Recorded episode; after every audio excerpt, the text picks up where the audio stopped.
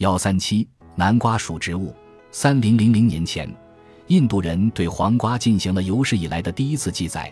哥伦布把它带到了非洲和欧洲，除它以外的所有南瓜属植物都来自美洲。由此可见，南瓜属的所有成员都含有人类在大部分进化过程中都未接触过的凝集素。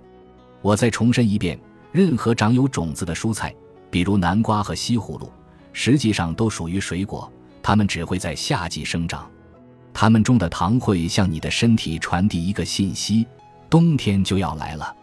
这意味着，你应该避开南瓜属植物的原因主要有两个：第一，它们含有凝集素；第二，它们会告诉你的身体该为过冬储存脂肪了。